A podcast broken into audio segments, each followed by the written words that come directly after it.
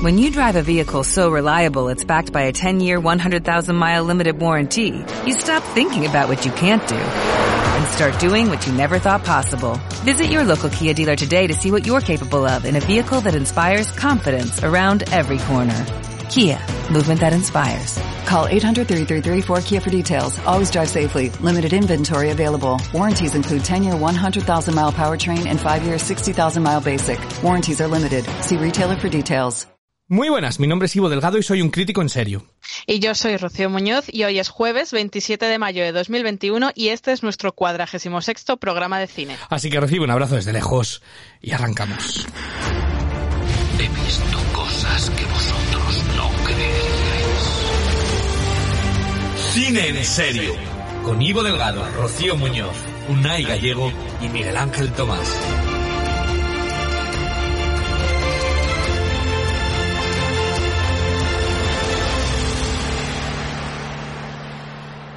Esta semana tenemos una cita con la lucha por la supervivencia.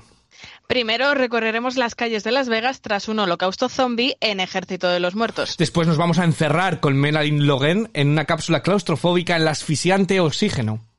Y terminaremos salvando al mundo del colapso digital en los Mitchell contra las máquinas. Todo ello, como siempre, sin spoilers. Eh, muy buenas, Rocío.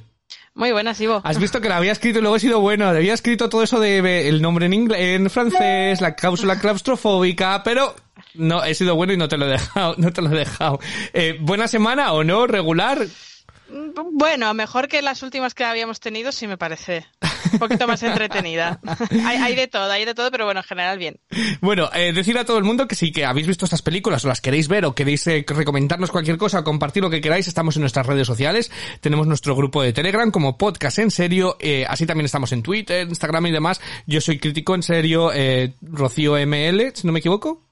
Sí. Rocío ML, eh, Miguel Cuatro Nombres, eh, Cage Who. Bueno, que nos podéis buscar. Crítico en serio ahí estamos porque siempre, siempre comentamos todas estas, todas estas cosas. Además, esta semana tenemos nuestra sección de cine clásico, Los Jóvenes Salvajes. No sé si te suena de algo. Nada, bueno, pues, pues, pues, te, pues, luego, luego vamos a tener a Héctor del podcast de los tres amigos que nos vamos a tener una pequeñita charla sobre esta película y qué nos ha parecido, a ver si te, si te convencemos. Y eh, aparte de tú y yo y Héctor y demás, tenemos por supuesto a nuestros críticos de cabecera. Eh, en Toledo está Unai, que sí que nos ha dejado sus opiniones, aunque hoy, bueno, pues la vida, eh, seguro que todo va, va muy bien. Eh, Unai, no te preocupes, sí que nos ha dejado sus opiniones sobre las películas y, y nos va a opinar sobre, sobre las cintas, aunque no está con nosotros en directo, está en diferido, está en un ente en internet, pero le vais a escuchar también que es su, su opinión. Está telemáticamente, ¿no? telemáticamente. Pero bueno, quien sí tenemos aquí en directo eh, desde Cartagena es a Miguel Ángel, nuestro bangal del cine. Eh, muy buenas, Miguel Ángel. Yo hoy tengo otra pregunta para ti. ¿Tú qué preferirías? ¿Encontrarte atrapado en una cápsula espacial? ¿Estar en medio de un apocalipsis zombie? ¿O vivir en un mundo dominado por malvados robots inteligentes? Lo de la cápsula espacial seguro que no, porque es como da mucha impotencia. Si te tienen que matar los zombies o los robots, que te maten y ya está. Pero el estar ahí sabiendo que te vas a morir me da mucha impresión. Yo prefiero una muerte sangrienta y a otra cosa. Bueno, Por lo menos que puedas, no, que puedas luchar, ¿no? Contra lo que se viene. Bueno, Claro, claro, pero no te vas a pelear con la cápsula espacial. Bueno, o sí, porque también le puedes meter puñetazos si quieres. Ya, ya hablaremos de ello también. pero, el de, Bueno. pero con los robots tenías wifi, o sea, por lo menos eh, te, te encerraban y Wifi demás. gratis, Claro, eh. wifi gratis, Wifi. además. bueno, luego hablamos de, luego hablamos de las películas, pero antes tenemos un pequeñito tema de debate esta semana, ¿verdad? Sí, esta semana eh, vamos a abordar el tema de la cultura de la cancelación y casi casi que también el de la reinserción, todo ello de la mano de Kevin Spacey. Pero antes, eh, Frankie Goes to Hollywood nos pone la nota musical de la semana con este Relax.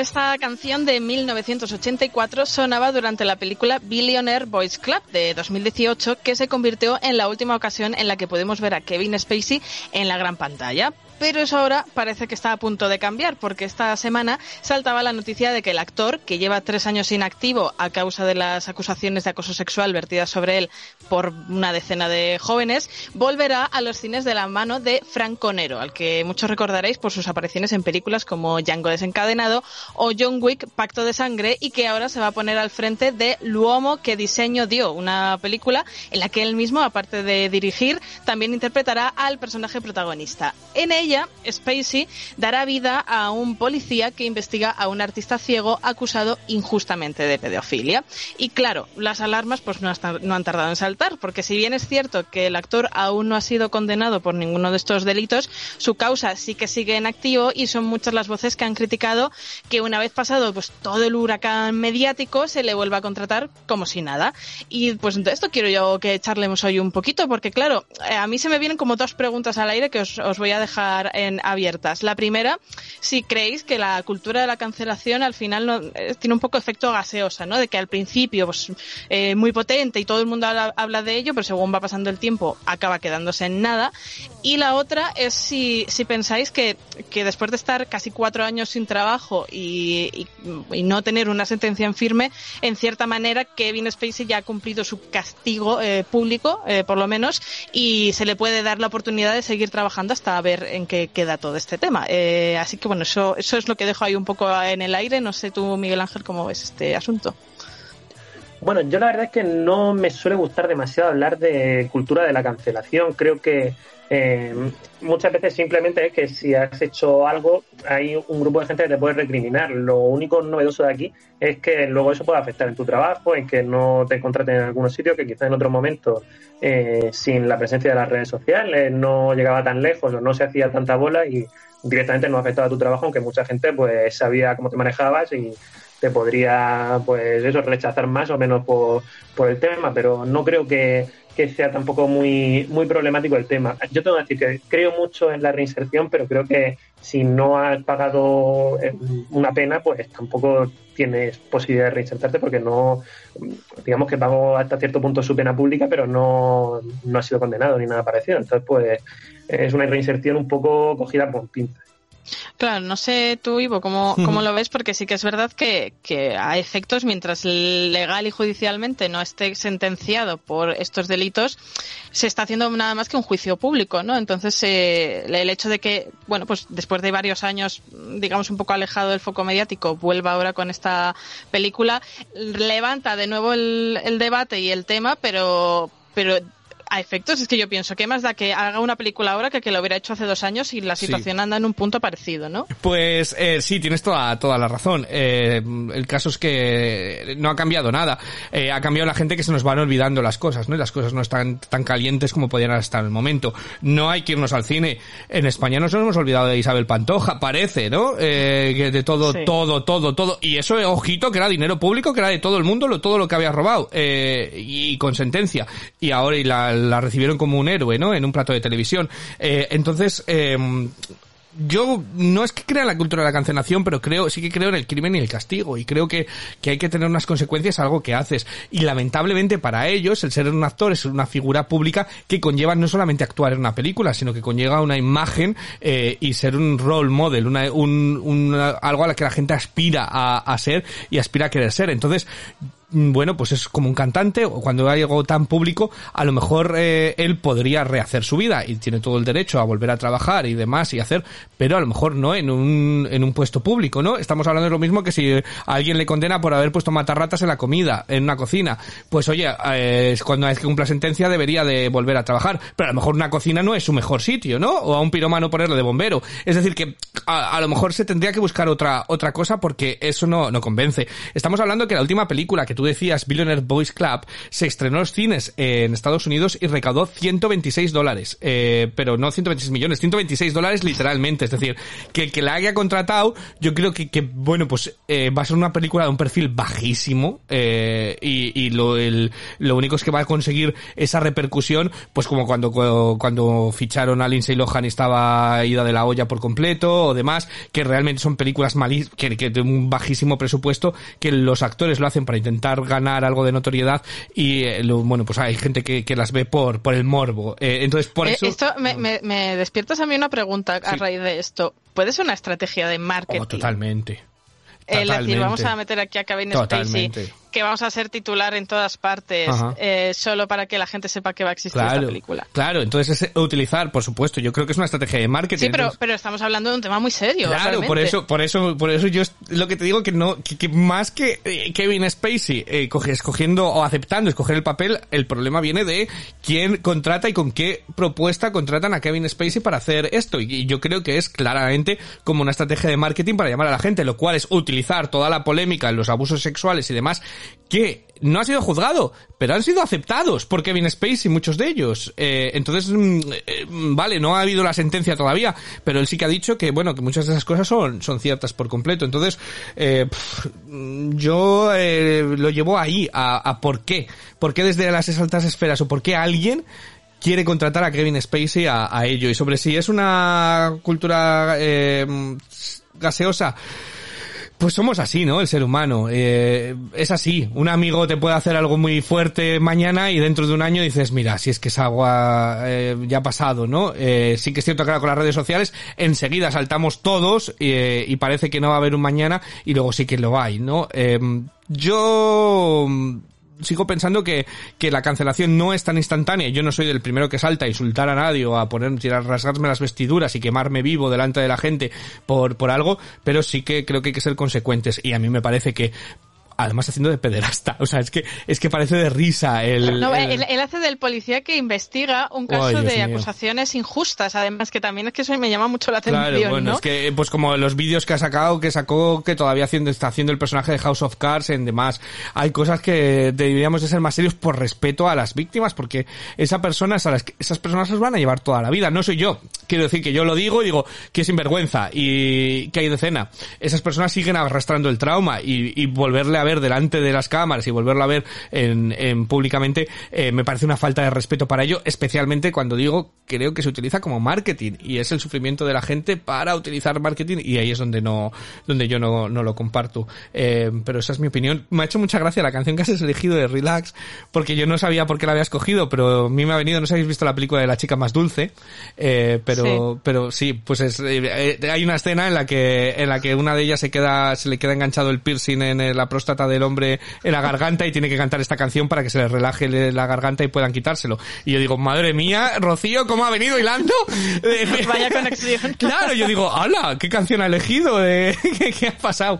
Eh, pero no, yo no sé qué, qué opinas tú. Eh, cuenta, cuéntame. No, bueno, mira, la canción la escogí por la, la película, como he explicado, pero luego también decía lo de Frankie Goes to, to Hollywood, sabiendo que el, el personaje que él interpretaba en House of Cards se llama Frank también, pues tiene un poco de que él vuelve, ¿no? Al, al cine. Eh, no, yo, yo opino muy, eh, muy lo que vosotros. Al final, eh, creo que, mm, sí que creo que la cultura de la cancelación es un poco gaseosa, porque ahora mismo ha, ha saltado un poco la alarma por este, por este hecho de que vaya a volver a interpretar una, en una película, pero tampoco ha habido un movimiento generalizado de Hmm. trending topic, de tal como si hubo cuando saltó la, la noticia y las acusaciones, ¿no?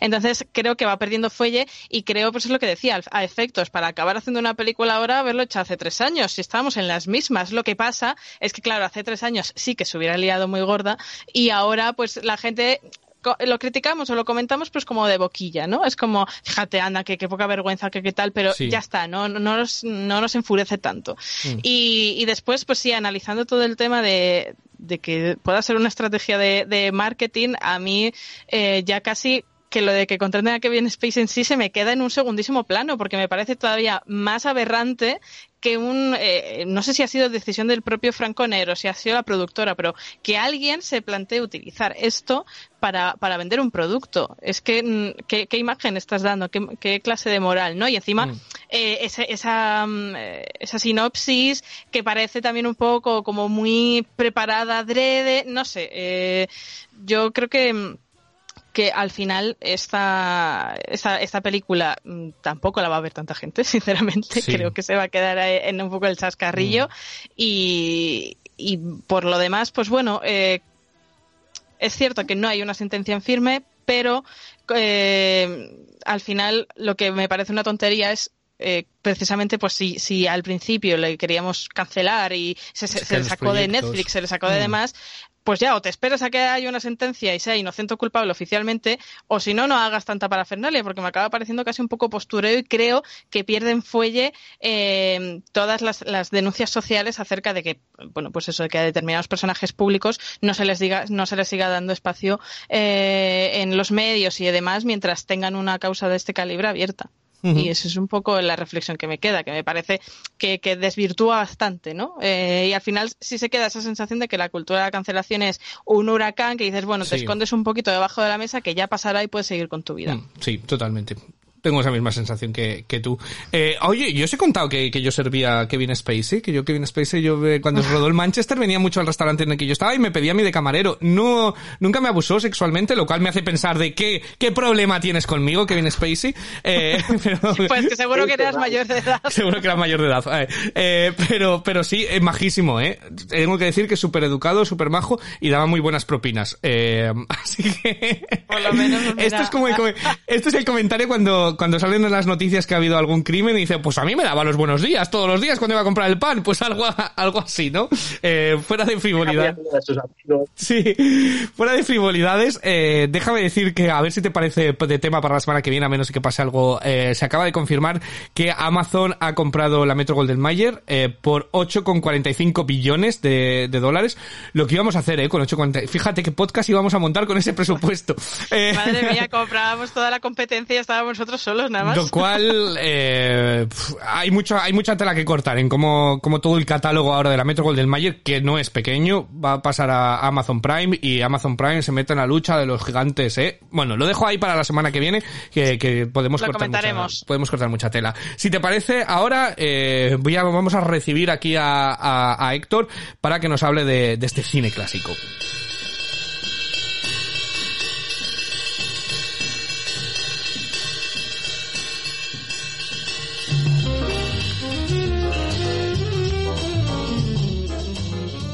Bueno, pues ya está con nosotros Héctor del podcast Los Tres Amigos, que Héctor es el hombre que viene en blanco y negro siempre. ya viene preparado para hablarnos en blanco y negro. En este caso nos quiere llevar a 1961 eh, para escoger, porque vamos, hemos visto el debut cinematográfico de John Frankenheimer, eh, no sé si lo pronuncio bien, pero es Los Jóvenes Salvajes. Esa sí que la sé pronunciar. Eh, entonces eh, vamos a escuchar el tráiler y en lo que se, lo que se sienta Héctor aquí con nosotros. Necklaces. That's no necklace. That's Jesus Cristo. You got no religion? You got religion. He's got religion, boy. Cuando un joven de origen puertorriqueño es acuchillado hasta la muerte en un barrio hispano, tres chicos de una banda italoamericana son acusados del crimen. Hank Bell, el ayudante del fiscal del distrito, un hombre con ambiciones políticas, los envía a prisión, pero conforme avanza la investigación del caso, se da cuenta que la trama es mucho más compleja de lo que parece. Adaptación de la novela de Van Hunter a Mother of Conviction, Héctor. Cuéntame sobre esta película y por qué las, por qué las has escogido. Bueno, la he escogido porque justamente el día 24 de mayo hizo nada más y nada menos que 60 años, ¿no? Y como ya te dije en, en el programa anterior, eh, buscaré, intentaré buscar efemérides, ya sean de, de películas o, o, de directores y, o a actores y actrices que han participado en alguna peli para, para escoger el film de, de cada semana, ¿no? Y, y, nada, y aparte también Frankenheimer, eh, John Frankenheimer es uno, no es de mis directores favoritos, pero sí me parece un, un director de los más interesantes, ¿no? Sobre todo visualmente hablando, que es por época, en esa época es el, el, no sé si el que más, pero uno de los que más se arriesgaba, ¿no? A la hora de, de, de poner la cámara. Sí, sí, bueno, vale, venga, sí, te voy dando de acuerdo. Eh, eh, te tengo que decir que la, la, la he visto, eh, la película, junto con, eh, junto con Héctor, y yo me estaba preguntando, ¿y por qué esta película? Porque a mí me ha parecido de lo más olvidable. ¿Sí? ¿En serio? Sí. No lo sé por qué, no ah. sé por qué. Hay que decir que, bueno, que esta película, por desarrollar un poco más, es bandas de gángsters y sí. demás. Para mí es como West Side Story, pero si le coges sí. a West Side Story y le quitas la diversión eh, y le quitas el impacto visual y, y, te quedas con pues con el resto. Eh, entonces a mí es decir es una película que está bien yo le daría un cinco y medio vale ya me voy anticipando está bien pero pero está bien. No entonces por eso por eso te quiero conocer tu opinión por qué realmente esta película has dicho jo vamos a ver esta que que, que, que me atrae más Pues sí, pues mira, como has dicho, es una peli que justamente aparece o se estrena el mismo año que West Side Story, ¿no? En Estados Unidos y con la que comparte obviamente una temática muy similar, ¿no? Guerra entre bandas, una de ellas puertorriqueña además. Eh, y la diferencia para mí está sobre todo, bueno, tú dices que le quitan la diversión en esta, ¿no? Y para mí es la, sobre todo la, forma de rodar, ¿no? Obviamente esta no es un musical, pero sí que aparte yo la veo como más sucia, más terrenal, ¿no? Aparte de incluir incluso palabrotas en el vocabulario, ¿no? Sobre todo la jerga racista entre bandas y, blancos, ¿no? También la, la policía incluida. Y, aparte también, aparte de Frankenheimer, yo soy un, enamorado de, de, Bart Lancaster, ¿no? Que esta fue curiosamente la primera participación de él con, con John Frankenheimer, que no empezó del todo bien porque Lancaster, cuando vio la forma de rodar de, de Frankenheimer, dijo, ¿qué hace este tío? ¿no? Porque lo vio en el suelo poniendo la cámara en el suelo, enfocando hacia el techo y cosas así raras. Y a medida que fue pasando el rodaje, pues le cogió, le cogió el gustillo hasta que hasta que rodaron cuatro pelis más juntos, ¿no? O sea mm. que, que la cosa funcionó. Y, y, para mí es una peli que muestra para la época, eh, ya te digo, es una visión muy, muy aparte de terminal, como muy moderna, ¿no? Cinematográficamente hablando, y a mí me atrajo mucho. Sí que es verdad que el tercer acto, ¿no? Que es del el juicio del caso, eh, desentona un poco con el resto del film, ¿no? Mm. Que, que, bueno, supongo que por tema de, hacerlo más comercial querían esa resolución, ¿no? Pero la interpretación para mí de, de Bar Lancaster es tan magnética que, yo gozo igual este tercer acto, ¿no? Que, aunque desentone un poco. Sí, no, yo estoy contigo, es decir, Bar Lancaster está muy bien. Yo, em, quizás mi mayor problema em, ha sido, quizás lo que tú dices que es más sucia y demás y visualmente, a mí me faltaba como una eh, que, que, yo creo que luego Frankenheimer lo pulió, como una narrativa visual eh, más coherente durante la película. Es decir, sí que coge planos muy guays, de repente eh, ves el asesinato reflejado en unas gafas, no sé qué, pero quizás al, al preocuparse tanto del plano uno por uno, Em, para mí como que no acababa de encontrarle una coherencia visual a toda la película, sino que sí, tiene planos e ideas muy chulas, pero realmente no me estaba contando nada, nada, ese plano que no me hubiera contado de otra manera. Entonces, a mí me desentonaba un poquito, pero también hay que decir que esta eh, es la primera película de Frankenheimer, había hecho cosas para televisión, pero es, su primera o segunda película eh, en cine. Segunda. Segunda. Entonces es una de sus primeras películas, con lo cual, bueno, pues eh, luego, luego lo pulió, pulió mucho más, sobre todo El hombre de Alcatraz, para mí es la que más me, me gusta, me gusta de él. Em, eso te iba a decir también, que mira si pulió la técnica, que solo el mm. año siguiente hizo tres pelis y que son tres peliculones, ¿no? El hombre de Alcatraz, eh, tengo por aquí su propio infierno y, el mensajero del miedo. Y la magistra del mensajero del miedo, que a mí me chifla esa película. Yo es que el mensajero del miedo solo he visto el remake, así que no me mates. Eh... Pero el remake era también de, esta, ¿eh? de Jonathan Tim, era con Mel Streep, el Washington, o sea que tampoco era, tampoco estábamos hablando de una cosa mal hecha. Eh, pero, pero bueno, si tuvieras que recomendar a alguien y decir, venga, poneros, que está además en filming, si no me equivoco, eh, estos jóvenes salvajes, ¿por qué le dirías, le dirías, póntela? Pues yo le diría, eh, como tú bien has dicho, ¿no? Ver un, estilo de un director que, aún le falta pulir, pero que, a mí me parece visualmente interesante. Una historia que cuenta más o menos lo mismo que, que West Side Story, pero de una forma, pues, ah, vale que son bandas callejeras, ¿no? Pero en esta peli incluso es más callejera, ¿no? La, la, o sea, no sé, la forma de rodar, ¿no? Los exteriores incluso sin, sin decorados excesivos. Eh, la interpretación de Bart Lancaster, obviamente, eh, que esto siempre es un plus. y, y, después ver eso, ¿no? Que en, en, los años 60 también se hacían pedis, mm, no diré políticamente incorrectas, pero sí que rozaban eh, esa frontera, ¿no? Aquí vemos, pues eso, ¿no? Abusos policiales, ¿no? Incluso al principio hay una escena en que Bar Lancaster le dice al, al, teniente policial que es eh, Esther Isabalas también casi debutando en esa peli eh, eh, y con pelo además que, un poco, queda un poco gracioso que le dice que el tío ya va, le va a dar una sumanta de hostias al, a, los, a los sospechosos y Lancaster le, para los pies ¿no? ya no se pueden hacer las cosas así ¿no? y después la jerga entre las bandas ¿no? también como se como se menosprecian unas a otras eh, con insultos y, y motes raciales, ¿no? ¿Sabes otra cosa que me ha gustado a mí? Eh, Que son sí, solo, no, son solo 100 dime, dime. minutos. Son solo 100 minutos. Con todo lo que estás contando y todo lo demás, tercer acto, eh, porque sí que es cierto que yo agradezco cuando una película está más condensada en, en tiempo y, y se hace, se hace más, más entretenida. Sí, la peli eh, sí que es verdad que con, con la parte de, de, de la madre de uno de los, de los sospechosos eh, le pesa un poco esa parte, ¿no? Eh, pero bueno, a mí, a mí no me desentona del todo. Y para mí, me, yo soy muy fan de Frankenheimer y la peli me parece un- una peli notable. Ya diremos la nota ahora, que ya sabemos la tuya. Sí, dila, dila, dila, dila, lánzate. Pues para mí yo le pongo un siete y medio. Ajá. Bueno, la primera vez, la primera vez que, que la vi, pues me impactó mucho visualmente, sobre todo. ¿eh? Yo soy, yo soy muy amante de- del tema técnico fotográfico en las películas, ¿no? Y, y dije, ostras, porque se nota que es una peli con pocos medios, pero que aún así arriesga mucho, ¿no? Y, después ya cuando sigues la carrera de Frankenheimer, pues ves que no, no es algo casual, ¿no? Sino que, como tú has dicho, fue puliendo la técnica hasta, hasta después eh, hacer películas, aunque se considere un artesano de Hollywood, Frankenheimer, que lo es, o lo era, eh, tiene su estilo marcadísimo, ¿no? O sea, puedes reconocer sus películas perfectamente. Pues sí, eh, estoy, estoy de acuerdo contigo. Eh, lo único que cosas que a ti te han gustado más que, que a mí, pero estoy completamente de acuerdo. Eh, tengo que decir que está en Filming y también está, que es donde la he visto yo, en una plataforma que se llama Plex.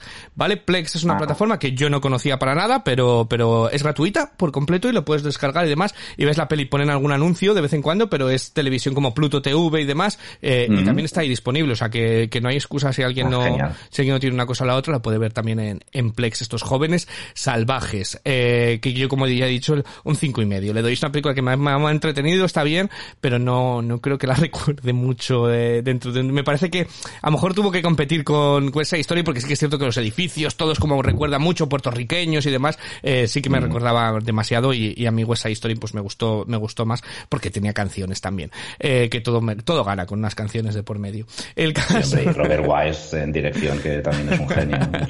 El caso que, eh, ¿qué, qué, qué nos vas a preparar para la semana que viene? ¿A dónde me vas a llevar? ¿A Pues mira, eh, he hecho como una especie de carambola, porque eh, no sé si lo sabías, pero John Frankenheimer fue el director original para rodar Desayuno con Diamantes, que curiosamente es del mismo año, de 1961. Y además tenía que estar protagonizada por Marilyn Monroe. Al final, obviamente, ni uno ni, ni la otra la, la hicieron, ¿no? Pero eso me lleva hasta Monroe, quien el próximo 1 de junio hubiese cumplido 85. Y, y para eso he elegido pues la, la película, eh, la última película que protagonizó, que es Vidas Rebeldes de John Huston, con guion además de, de Arthur Miller. Y, y también fue la última película de Clark Gable. O sea que hemos hecho aquí una triple carambola. Jo, pues genial, porque no la he visto además. Así que.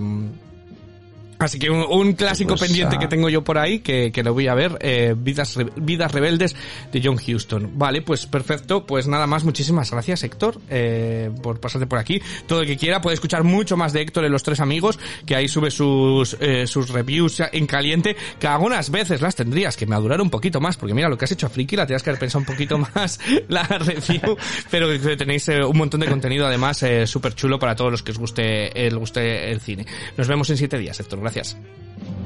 Muchas gracias a ti, Ivo.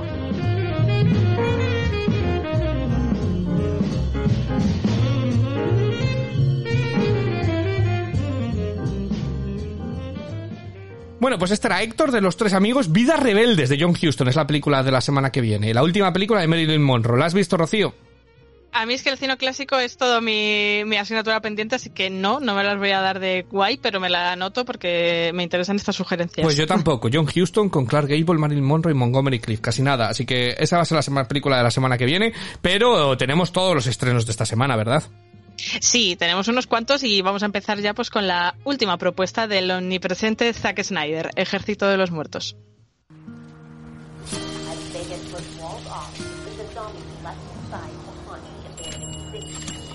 Mr. Ward.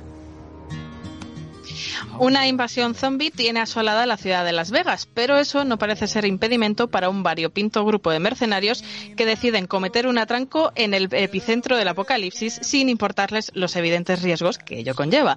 Cinta de acción con Dave Bautista en la cabeza. ¿Necesita esta película de un Snyder's Cut o funciona la primera? ¿Tú qué crees, Ivo? De Snyder's Cut no, necesita unas tijeras porque es larguísima. Eh, se me hizo eterna la película. Uy, Dios mío, yo vengo muy, muy mal con esta película. Eh, voy, a, voy a explicarme antes. No soy ningún hater de Zack Snyder, no tengo ningún problema con él. Eh, a mí me gusta mucho su primera película, el... Eh, Amanecer de los Muertos eh, me gustó muchísimo y me gusta su cine y tiene ideas. Creo que tiene un problema este señor y es un ego que no le entra por eh, por, la, por la tijera, de hecho, por la por el por el metraje. Entonces, nos vamos con películas que ahora, como tiene un ejército de que es peor que el de los muertos, su ejército de fans, a ver quién le tose a este hombre y le recorta una película o le produce algo. Entonces, creo que le falta eso, alguien que le produzca porque eh, se le ha ido por mí por completo, creo que se le ha ido por completo de las manos. Por explicar un poquito lo que has contado, es que no tiene más. Es un hombre a que le mandan a reclutar una especie de ejército, eh, una serie de distintos personajes, y eh, van a entrar a Las Vegas a, a, recuperar el dinero, una especie como de atraco, para recuperar un dinero que había en un casino en Las Vegas, porque, bueno, pues por el dinero. La idea es, está bien. Eh, ¿Cuál es el problema? Primero, los personajes que van reclutando, que son entre 4.300.000 personajes sin desarrollar, hay tal cantidad de personajes y, eh, no, claro, al haber tantos, son tan estereotipados que hay un momento que yo tenía la sensación de que la película estaba hecha para gente que no quería prestar atención. Entonces te presentaban un personaje y ella actuaba como rara, y ya no solamente es que iba a ser la rara, es que el personaje de, protagonista y Bautista dice, sigue igual de rara. Eh, para que supieras que esa va a ser la rara. Luego van a, otro que tal y no sé cuántos y está un poco loco y demás y dicen, este hombre estás muy loco para... O sea, te, lo van a presentar como la rara, el loco, el, geek y tal, y dices, joder, de verdad que no quieren que ni que tenga la más mínimo que yo piense, o sea, les faltaba poner un, un sobreesquema. Eh, luego, eh, la música de la película estaba tan alta, eh, pero altísima, como que era como, no te des cuenta de la mierda de guiones que hemos escrito, entonces a lo mejor poniendo la música muy alta te lo tapamos. Eh, son guiones del tipo, conversaciones. Eh, ¿Quieres hacer 20 de los grandes? 20 mil dólares, sí, eso a ver, sí, 20 de los... O sea, no hay necesidad. Entonces, era como un guion que parece hecho en servilletas de papel en un bar, de una idea, de que nadie se ha molestado en darles, darles una enjudia. Eh, entonces, todo este preparativo dura una hora y pico de película que me parece increíblemente largo hasta que de verdad arranca eh, la, la cinta, hasta que llegan. Y luego es que cuando arranca... Pues a mí me parecía un videojuego con muchas cosas. Eh, te preparaban la escena un poquito y te la preparaban porque hay un personaje que es el coyote, la que sabe, y te explica de antemano qué va a pasar. Entonces entran, eh, cruzan y se van y dicen, mira, ¿has visto, ¿habéis visto todo esto? Y dice alguien, ¿qué es esto? Y entonces dice, estos son los que se quedaron en el sol y se han quemado, se han tostado y no sé qué, no sé cuántos. ¿Habéis visto este? Hay un, un puma. ¡Hala! ¿Y por qué hay un puma? Un puma hay aquí porque va, va, va, va, va, va, va, va, va, va, va, va. Eh, vamos mejor por, eh, que luego encima es una mierda de coyote porque luego hay un una escena que dice, eh, están al aire libre, que no hay nadie, ¿sabes? Que puedes ir caminando tranquilamente y dice, no, mejor vamos por dentro. Y dentro está plagado de zombies, eh, hibernando. Entonces dices, hostia, muy bien no lo tiene preparado esta, eh, la, la misión. Y luego, claro, tiene, tiene cosas que ya sabe, eh, porque hay otros zombies alfa, bueno, hay unas historias ahí que, que es mejor no saber, dice, hay que dar un sacrificio de tal, de no sé cuántos. ¿Cómo coño sabe esa señora lo que hay que hacer? O sea, si, si son zombies y no hablan, es decir, ¿cómo haya llegado a esa conclusión y por qué sabe todo ello? Entonces, no tiene ni pies ni cabeza, nada del guion, nada, absolutamente. Eh, entonces, eh, luego nos vamos con las escenas de acción. Y aquí es donde eh, Zack Snyder bueno, pues saca la artillería en un par de ellas, pero eh, en otro par eh, hay tal cantidad de cámaras lentas, desenfoques, eh, incluso píxeles muertos en pantalla y, y, y demás, que, que, que me, te encuentras con un videojuego que es tan, para mí, es tan aburrida como que que venga tu primo, te coja la consola y no te deje jugar. Y estés viendo, estés sentado al lado de tu primo mientras él está jugando y tú ves cómo va jugando un videojuego de zombies. Entonces realmente no tenía ningún interés, me daban igual quién vivía, quién moría, porque los personajes están fatal hechos, eh, me daba igual lo que pasaba porque no había guion realmente. Y eh, para ver sangre, que encima es digital, que no recurre, es todo tan digital, tan falso, pues llega un momento que tampoco sentía ese gore y ese espíritu de fiesta. Entonces a mí me ha parecido una película aburridísima, larguísima, larguísima y, y que no me ha gustado absolutamente nada. Y esto es todo lo que puedo decir sin insultar, porque podría entrar en la interpretación de Dave Bautista y ya teníamos aquí para sacar, para, para soltar la lengua y decir, porque madre mía, no puede actuar peor el pobre, eh, no puede estar todos, todos actúan, sobreactúan una barbaridad. Entonces, a mí me parece esto, eh, que parece ser que ahora quieren hacer secuelas, spin-off, bueno, ya está vendiendo, ya sabemos cómo está Snyder, pues eh, yo me bajo aquí en este ejército de los muertos, ah, no tengo ni más mínimo interés de, de crear, de ver el universo compartido de los machos alfa, los zombies gritando. Es que hay escenas larguísimas de zombies simplemente diciendo ¡Ah! Es que hay mucha escena de, de eso. Nada, a mí no me ha gustado, no me ha gustado nada. Yo no sé, Miguel Ángel. Yo te voy a decir que a mí me ha gustado más que a ti. Yo he podido disfrutarlo un poco. Algunas de esas escenas de acción que tú dices creo que funcionan bastante bien, pero comparto en grandes líneas la crítica que tú has hecho. O sea, el principio de la película, el montaje inicial con los títulos de crédito se me hizo eterno, de verdad. Además, me aportó muy poco para lo largo que es y solo veía el nombre de Zack Snyder en pantalla, lo conté como seis veces y tampoco estuve muy atento, a lo mejor eh, se me coló alguna mal. ¿eh? Historia de Zack Snyder, dirigido por Zack Snyder. Es que lo, los créditos de seis minutos están hechos para que tú veas que es Zack Snyder el que ha hecho la película. No vayas a dudar. Guión, Zack Snyder, producción Zack Snyder, director de fotografía también, el joder, que sería en todas partes, era tremendo. Y, y luego, pues eso, el, no solo el montaje, sino cuando reclutan al equipo. Yo, eh, al principio, cuando empieza a reclutar gente, pues es como, bueno, normal tiene que formar el equipo, pero cuando llevas reclutados ya seis o siete, cada uno con su propia escena, que son todas bastante iguales, yo estaba ya un poco enervado, estaba deseando que empezara lo que viene a ser. Pero es la... que, sí, verdad que te interrumpa, pero es que hay un momento que ya dices, venga, ya, por fin, y dice la otra, dice, necesitamos una persona más, y dices, ¡No! Además que dicen, ¿por qué? Porque sí, porque venga y venga, recluta a otro, porque vamos a necesitar. Eh, sí, es, es, que, es que no terminaba nunca de reclutar gente.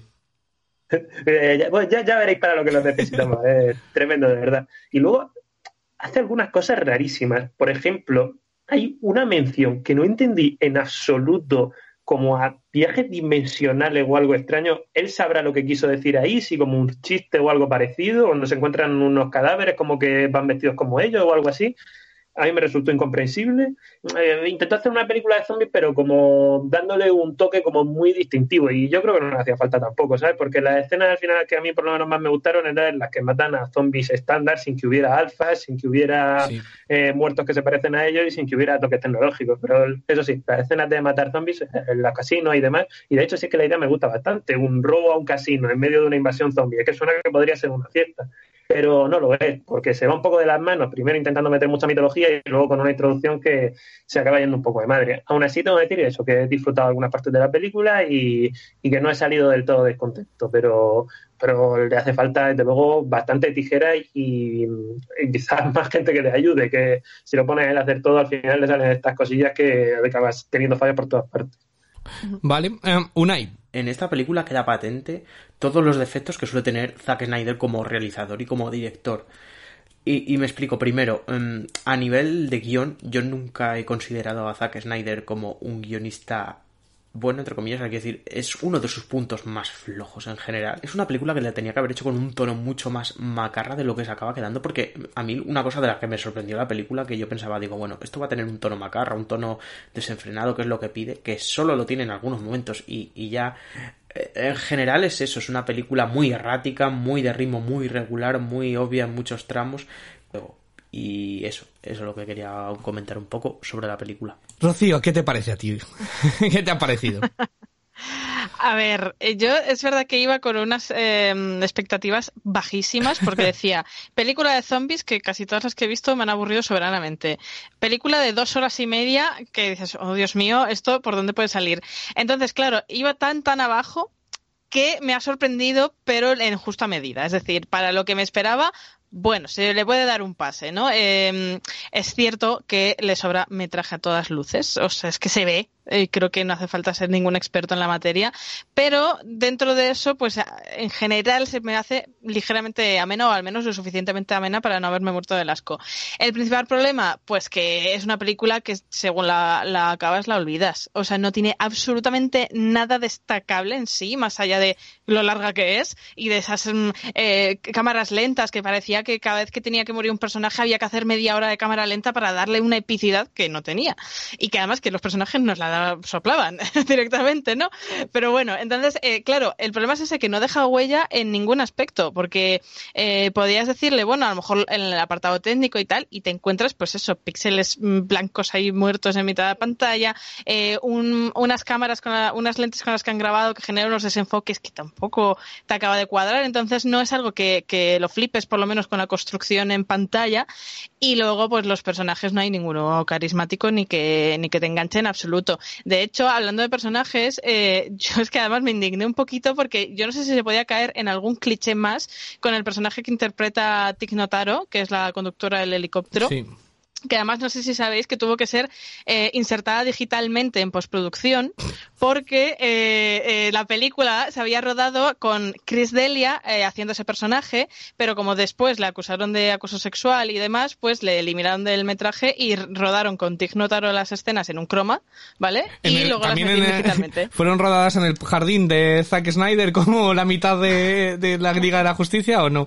Eso no lo sabemos, ¿no? Eso lo sabemos. Yo he visto una imagen y era un croma de un estudio a lo que haya hecho ya en su casa, no lo sé. Pero bueno, que es que encima, ya mm, eh, para rematar, grabaron eso en el croma, pero luego han, bueno, han llegado a, reconocer que eh, aún así no hay veces que no cuadraban las escenas, no, entraban bien, y entonces las tuvieron que reconstruir físicamente a la actriz para meterlas en la escena, reconstruirla de forma digital, ¿no? Bueno, total, que eh, ese personaje, pues en un inicio iba a ser interpretado por un hombre, al final lo hace Tig Notaro, pero eh, la, escogen a ella para ponerla durante media película un puro en la boca, no vaya a ser que se nos olvide o, dudemos por un momento que es un estereotipo con patas. ¿Vale? No vaya a ser que ella tiene que hacer esa cosa ahí súper. Eh, la verdad que a mí me parece muy desagradable el, el estereotipar a un personaje de esa manera. Pero bueno, en fin, la, reducen a eso todo el rato porque el personaje pues tampoco tiene más arco. Entonces, eh, dejando esto a un lado, creo que además la película a mí por lo menos me resultó súper predecible. O sea, ves, ves al grupo de mercenarios y en cuatro frases ya tienes claro quién sobra y va a morir antes, quién va a durar hasta el final de la película. O sea, te lo ves venir absolutamente todo, con lo cual tampoco hay una emoción que, te embriague en las escenas de acción. Y, bueno, sí que, sí que reconozco que hay un intento de que de que todos tengan como su momento de gloria un pequeñito arco de personaje intentan tal y al final queda una peli bastante coral pero sinceramente a mí me parece que en muchas ocasiones también caen en eh, como en mensajes moralistas súper raros con el policía, que hay como hay cosas como muy metidas a calzador de ahora vamos a hacer super progress porque eh, hay que no a la no a las violaciones, no a los machirulos y es como todo muy metido ahí mm, sin ton ni son y que no, no pega nada. Y, y, luego, pues a ver, sí, hay un intento de, de, darle la vuelta un poco al concepto de zombies en el cine, que, que tiene cosillas que, que, son buenas ideas, otras a lo mejor son un poco más what the fuck, pero a mí la sensación que se me queda al final es que he visto una película que es mucho más pretenciosa de lo que a nivel de guion y a nivel técnico podía darme. Entonces, pues muy, muy, muy, muy, muy pasable. No sé qué nota le has puesto tú, Ivo. Pues mira, eh, a pesar de que entiendo las referencias, que nadie me diga, porque luego me dicen, no has visto, he visto mucho cine de serie B y zombie y demás, eh, y entiendo las referencias al videojuego y, y, demás de Dead Rising y todo ello, que nadie me diga que no, eh, yo para mí esto es por el problema de las pretensiones que has dicho tú, sobre todo, yo le he dado un 1 porque me parece una película absolutamente infumable para ser las pretensiones que tiene y me parece aburridísima y, y me, nada, es que no, no la soporto la película, no, eh, no me ha gustado nada, me parece que no aporta nada ni al género, ni al cine, eh, ni al buen gusto, así que le he dado un 1. Eh, no sé, bueno. Ángel. Bueno, yo tengo que decir que también soy muy fan del género de zombie y hacía bastante no veía una, una película de zombies así y y quizá eso me haya hecho subirle un poco más la nota, pero yo estaría dispuesto a darle un cinco y medio, incluso un 6, porque eso ha habido escenas, sobre todo el tema de lo que ya he dicho, si él intenta meter mucha mitología, pero las peleas contra los zombies estándar es lo que más me han divertido y por ahí eso estaría dispuesto a llegar hasta un 6. Rocío. Pues yo le dejo en un cinco y medio. O sea, la apruebo raspadito porque, bueno, por lo menos me, ha animado más de lo que pensaba que me iba a encontrar. Así que ya solo por eso, pues ha aprobado raspado y ya veremos si veo la segunda, que ya están anunciando de así va a ser Ejército de los Muertos 2. Es como, por favor, dejadme descansar. Pero bueno, que todo el que quiera ver esta nueva película de Zack Snyder, pues la tiene en el salón de su casa, sin moverse de ella, en el catálogo de Netflix. Pero eh, si también preferís, pero quedaros en un entorno mucho más eh, cerrado, eh, podéis sentiros asfixiados en oxígeno.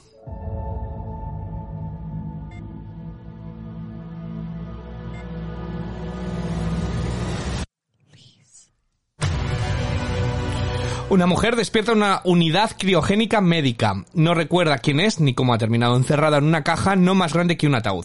Mientras se queda sin oxígeno, debe reconstruir sus recuerdos para escapar de esa pesadilla.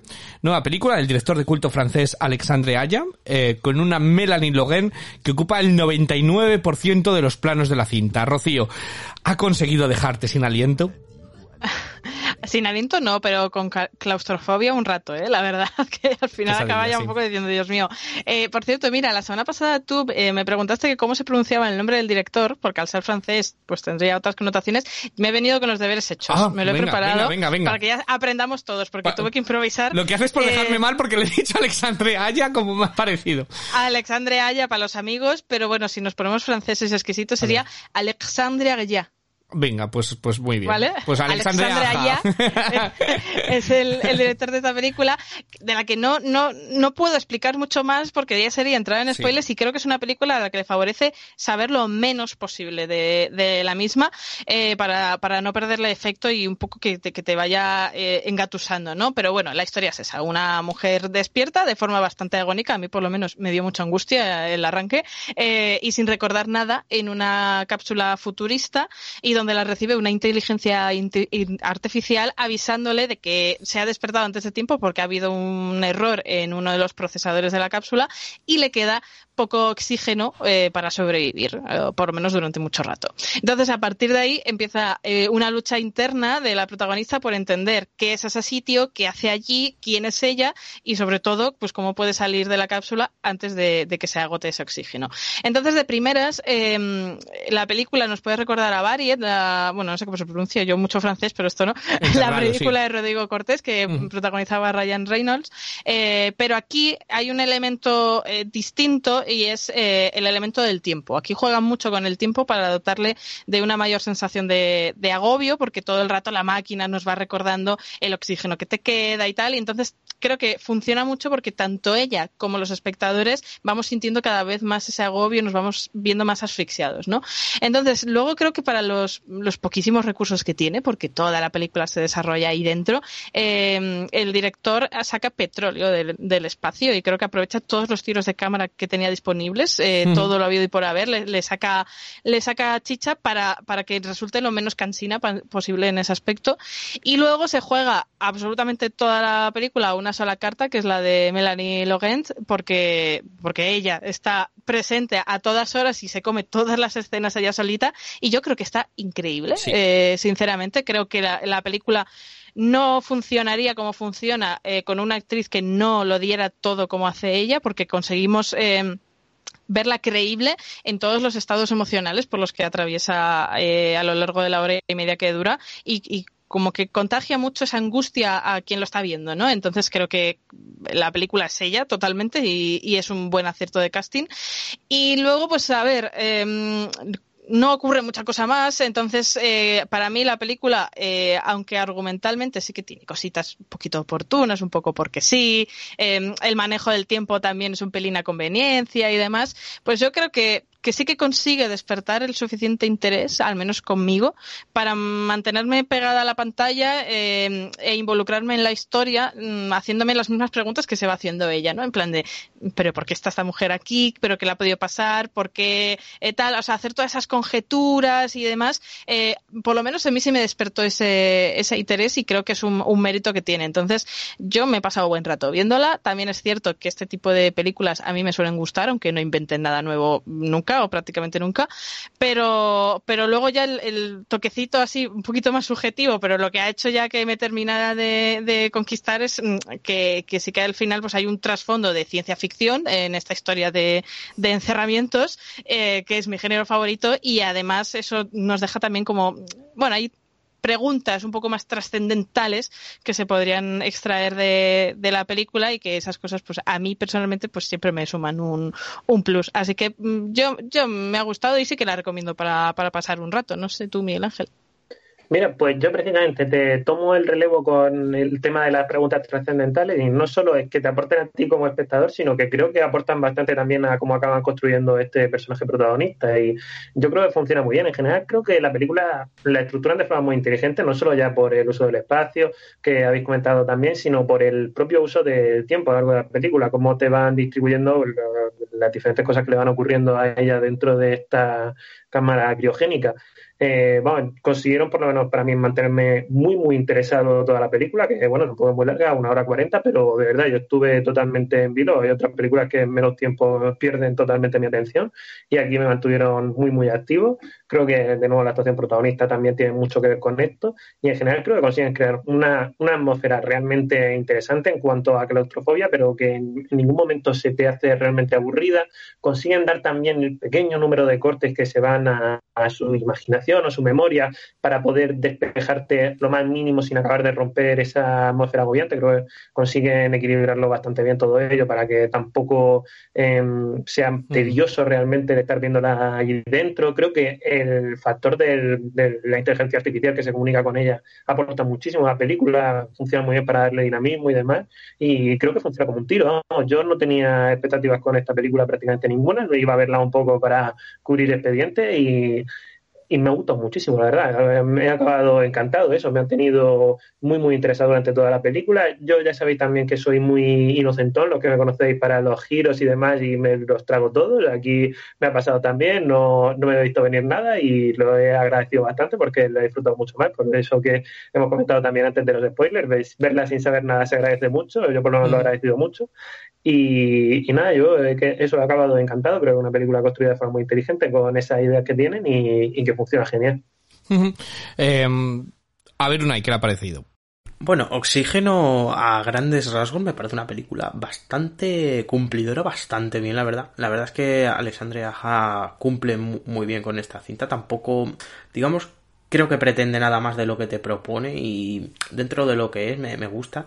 Yo le daría un seis y medio y si queréis disfrutarla la tenéis en Netflix. Es muy buena opción para ver una tarde aburrida o en cualquier momento porque no, no os lo recomiendo y no os vais a aburrir.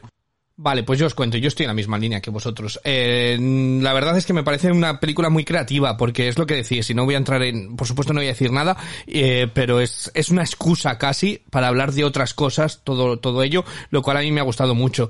Eh, me parece agobiante, pero no llevado al extremo de enterrado que hablabais, porque en esa sí que no se salía de la caja por completo, y aquí sí que tiene, sí que tiene ese oxígeno, ¿no? La película. Y, y me parece que mm, lo que habéis dicho, el director sobre todo, tiene un mogollón de talento. Escenas que hasta la, la imagen palpita mientras ella va palpitando. Eh, entonces me, tenía todo el rato entretenido. No, no me quiero repetir mucho más porque creo que lo habéis dicho, que lo habéis dicho todo bastante bien, excepto Melanie Logan, que a mí me encanta, y os recomiendo su disco, que tiene un disco de musical que me, que me apasiona. Es una actriz que a mí me gusta muchísimo y, y aquí, bueno, pues le han dado un papelazo y, y lo, lo, transmite genial.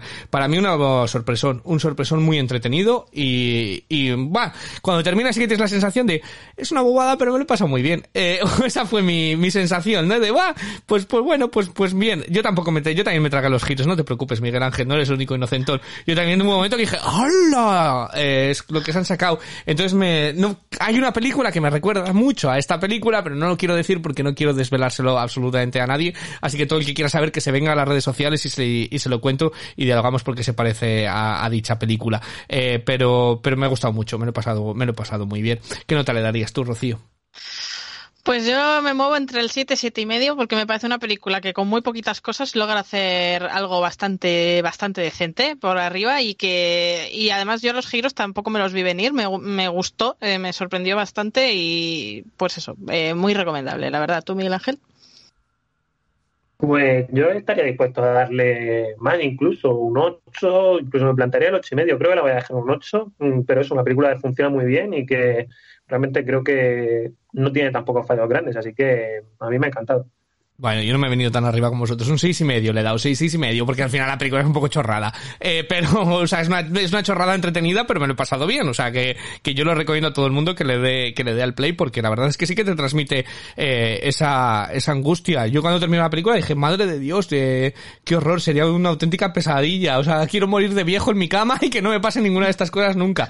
Eh, pero todo el que quiera, este oxígeno está disponible en Netflix. Eh, no vamos a salir de Netflix, cuéntame. No, no, vamos a, vamos a especial Netflix en el podcast porque en su catálogo también hay una película de animación que se está ganando el corazón de todo el mundo. Los Mitchell contra las máquinas.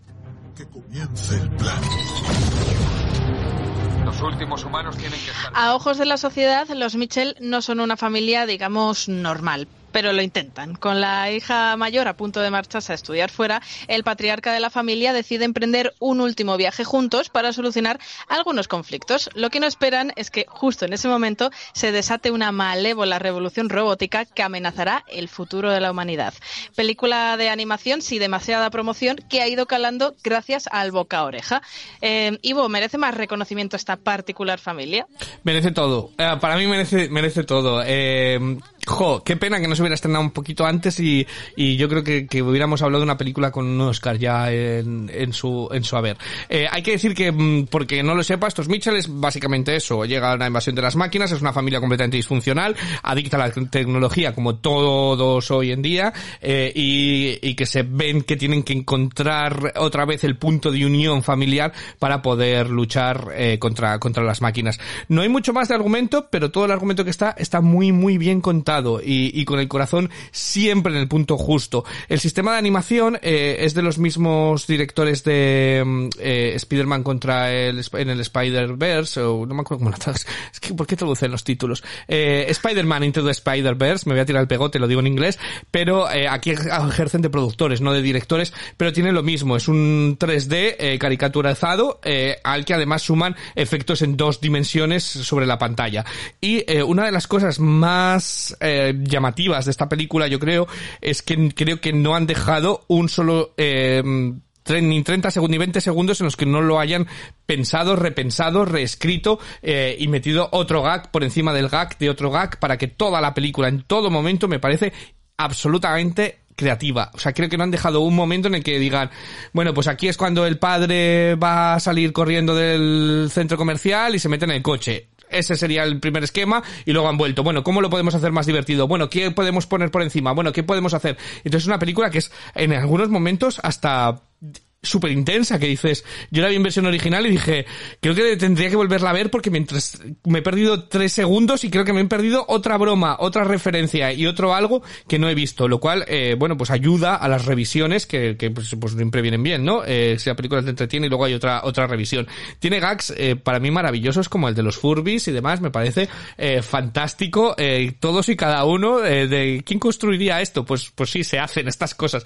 Tiene gags continuos, me parece que está súper bien interpretada vocalmente eh, y, y me parecía me ha parecido una pues una sorpresón eh, increíblemente creativo que no esperaba nada y, y creo que este es un camino en el que se asienta porque Pixar se, se está repitiendo un poquito eh, en muchas cosas eh, en muchos eh, esquemas y, y creo que este es el camino para, para plantarle cara eh, a, a ello Sumado a eso, tiene una moraleja súper bonita, eh, la puede ver toda la familia, cada uno lee cosas diferentes eh, y, y a mí me, me sacó un montonazo de carcajadas y hasta alguna lágrima al final, me, me tuvo con el corazón en puño. Entonces, eh, para mí un peliculón eh, de tapado ahí que, que mm, espero que tenga, que espero que aguante el, el paso de todo el año para tenerla en los próximos Oscar porque me parece una seria contendiente a la película de animación.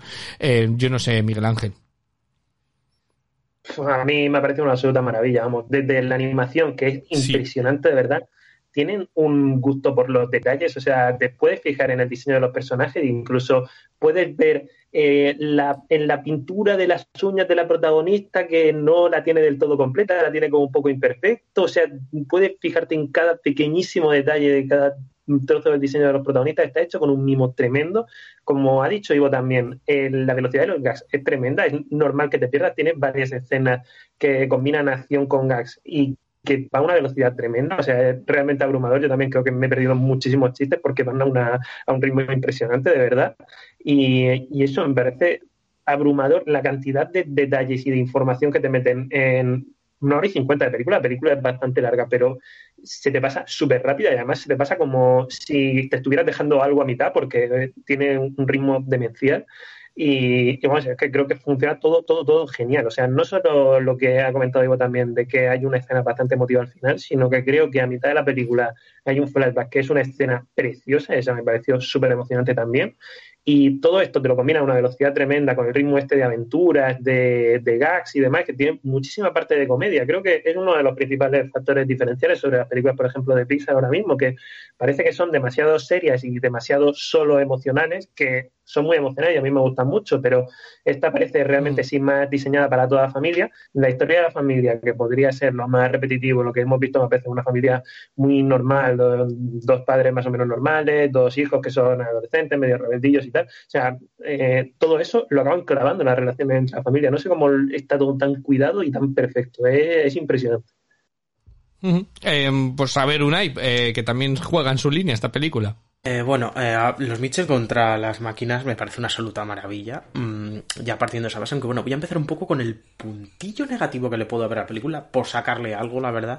Y es un poco que al final la historia en sí es muy arquetípica, muy mil veces vista en el plan de la familia unida y demás, acaba sobre pese a las dificultades acaba saliendo hacia adelante y demás, es un poco arquetípica, pero bueno, me lo compensa con creces eh, el resto que tiene la película y ya lo digo, a mí me resultado una maravilla porque primero el nivel de animación, o sea, la animación de verdad, o sea, hay que seguir muy de cerca el estudio de Sony de animación porque me parece una brutalidad la, y sobre todo eh, las críticas, un poco las cosas sutiles que tiene, porque mm, digamos no es, no es la típica película rancia que te critica en sí la tecnología, sino lo que me parece interesante de esta película es que te critica el uso de la tecnología.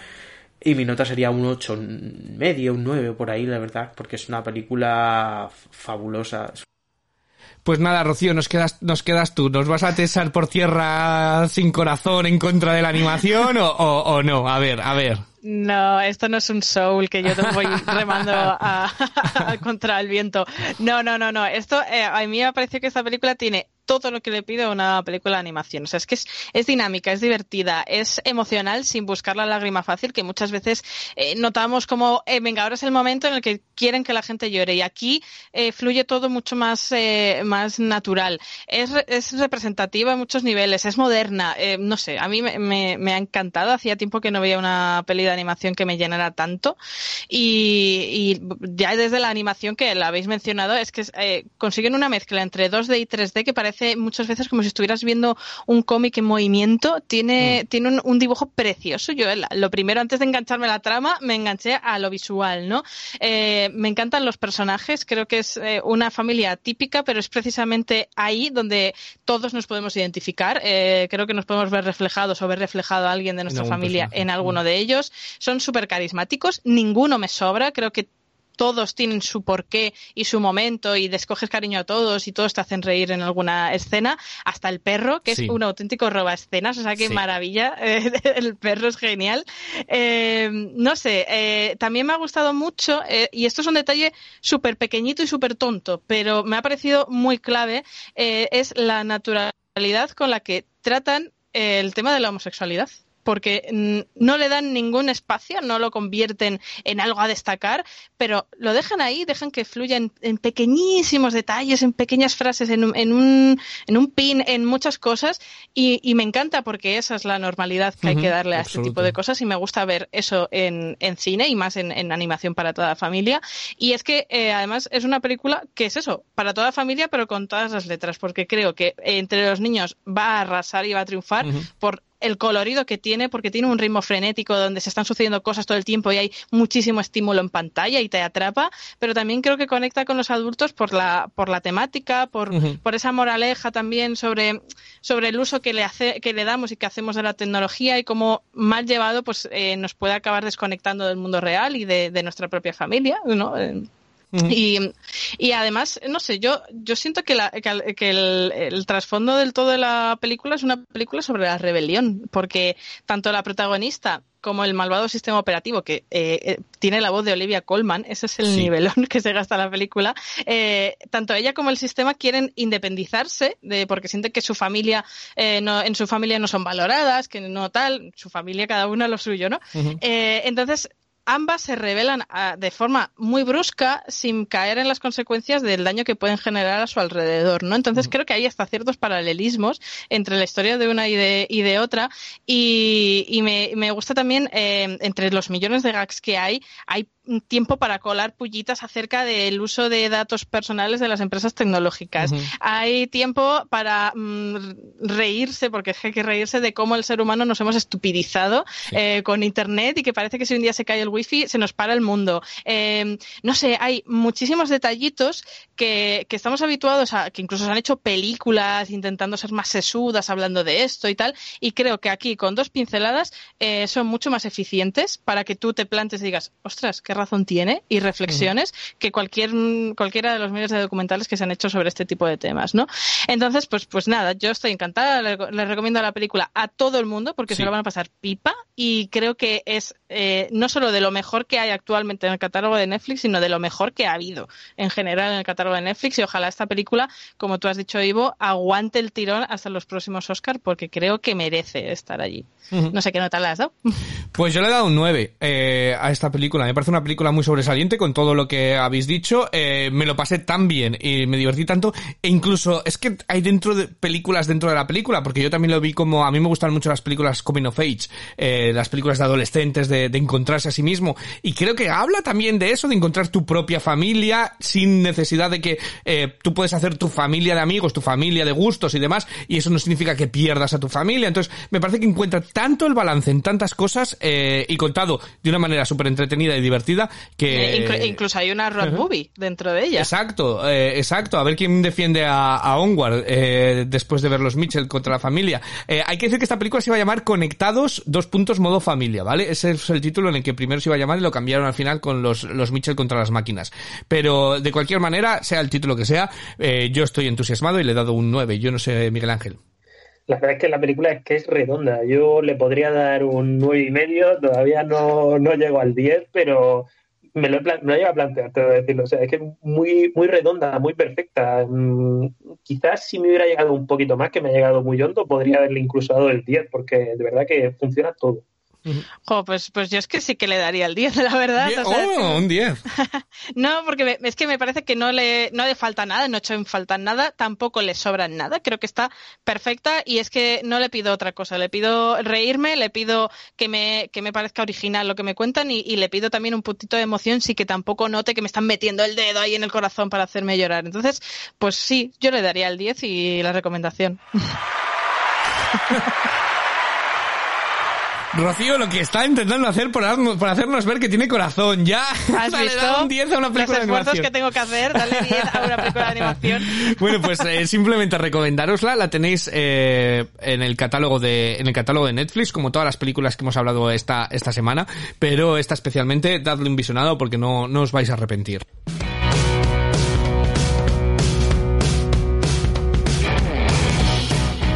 Eh, nada más, eh, ¿qué películas tenemos para la semana que viene? Eh, eh, ¿Te viene Cruella de Bill? Me viene Cruella de Vil, el remake protagonizado por Emma Stone. Ya han salido algunas críticas y bueno, bueno, a ver con qué nos encontramos. Pues ¿eh? como siempre, les cogemos con muchas ganas los remakes de Disney y luego nos, nos, nos encontramos cuando los vemos pues con lo que con lo que pinta. Yo no tenía muchas esperanzas, hay que decirlo. Eh, alguna más tenía, eh, habrá que ver para la película, la última película de Kevin Costner y Diane Lane, eh, uno de nosotros, ¿vale? Es una película que nos llega a los cines y que, bueno, es del director de obras magnas como Monte Carlo de Selena Gómez. Así que Miedo. no, pero he oído cosas buenas, he oído cosas buenas. Es más un drama rural eh, que puede pintar bien. Eh, hombre, Kevin Costner y Diane Lane son dos buenos actores. Así que Sí, por lo menos creo que con eso nos conformaremos, nos ¿no? Si nos conformaremos. ¿Y cuál es la tercera que tenemos, Rocío? Pues la tercera, yo creo que tenemos que traerla al podcast, es la nueva de Guy Ritchie, Ay, eh, no que se soporto. titula Despierta la furia, y a ver si despierta nuestra furia, que hace mucho que no vemos a Ivo bien enfadado y yo quiero que... No, bueno, Creo que esta a puede ver, ser. a ver, a mí es que me, me parece muy repetitivo Guy Ritchie. Eh, y, y la última que todo el mundo la recomendó no la, ni la terminé de ver. Eh, y no era, Pues a no, ver, es, a- no es la peor, eh, que, que me senté a ver el Rey Arturo y yo creo que por eso, por eso me deberían de dar un pin o algo que seguro que nadie ha aguantado el Rey Arturo de principio a fin como, como yo los me senté en el cine. Así que, bueno, habrá que ver, habrá que ver. A ver, que está con Jason Statham y Josh Hartnett, entre muchos otros. Bueno, pues esa, pues esas son las tres películas que vamos a hablar la semana que viene. Despierta la furia, eh, uno de los nuestros y eh, Cruella. Nada más, daros las gracias, Rocío, muchísimas gracias, Miguel Ángel, Unai y, y a Héctor por haber pasado por aquí y volvemos en siete días pues para, para hablar de más cine.